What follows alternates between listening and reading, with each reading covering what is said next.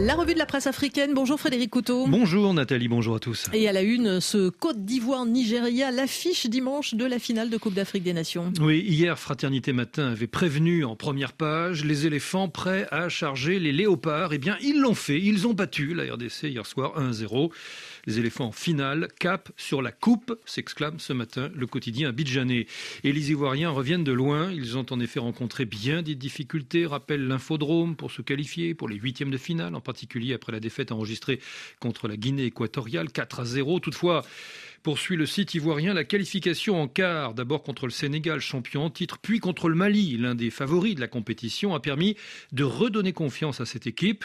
Ce parcours en dents montre la résilience et la détermination des éléphants, capables de surmonter les obstacles et de rebondir même après des revers décevants. Et la presse de la sous-région est à l'unisson. Insubmersibles éléphants lance aujourd'hui à Ouagadougou la résurrection des éléphants, s'exclame Sahel Tribune au Mali. Qui donc arrêtera les éléphants ivoiriens rien, Ranchiri Wakatsera. Les éléphants vers un troisième sacre, prophétise le Djeli en Guinée. Après des débuts douloureux, les éléphants sont arrivés à ce stade avec brio, alors que personne ne les attendait pour ce finish, constate Wolf Quotidien au Sénégal. Wolf qui poursuit la RDC désormais écartée. Le Nigeria se dressera sur le chemin de la Côte d'Ivoire, qui cherchera dimanche à décrocher son troisième titre sous la houlette de son nouveau manager, Emers Faé, nommé à mi-parcours de la compétition et qui a su créer l'électrochoc et qui continue d'écrire son conte de fées dans ce tournoi. En effet, complète le monde Afrique, le sélectionneur ivoirien voulait imposer son style dans cette demi-finale. Et en finir avec toutes ces histoires de miracles. Un seul objectif, mettre son jeu en place. Et donc, mission accomplie, euh, constate le journal. On sent aussi que ce jeune sélectionneur de 40 ans est habité par une obsession, laisser la coupe à la maison. Emers Faye n'a pas pu la gagner en tant que joueur, mais, dit-il, j'ai l'opportunité de le faire en tant qu'entraîneur.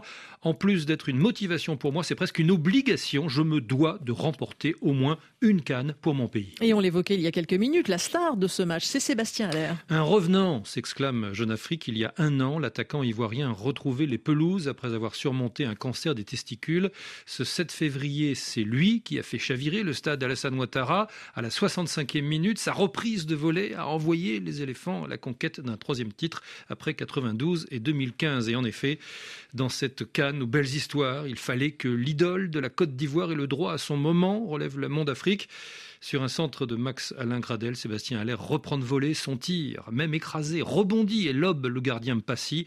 Le stade est en transe et ne sait comment remercier ce garçon qui a raté les premiers matchs à cause d'une blessure. Dimanche, les éléphants euh, recroiseront les Super Eagles qui les avaient battus au premier tour à 1-0. Oui, les Nigérians qui sont venus, eux, à bout de l'Afrique du Sud hier, dans la douleur à l'issue de la terrible épreuve des tirs au but. La presse nigériane se veut malgré tout confiante ce matin, à l'instar du quotidien Le Vanguard.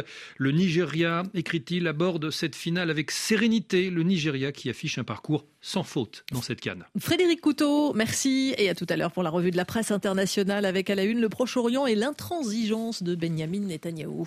Il est 8h10 à Paris.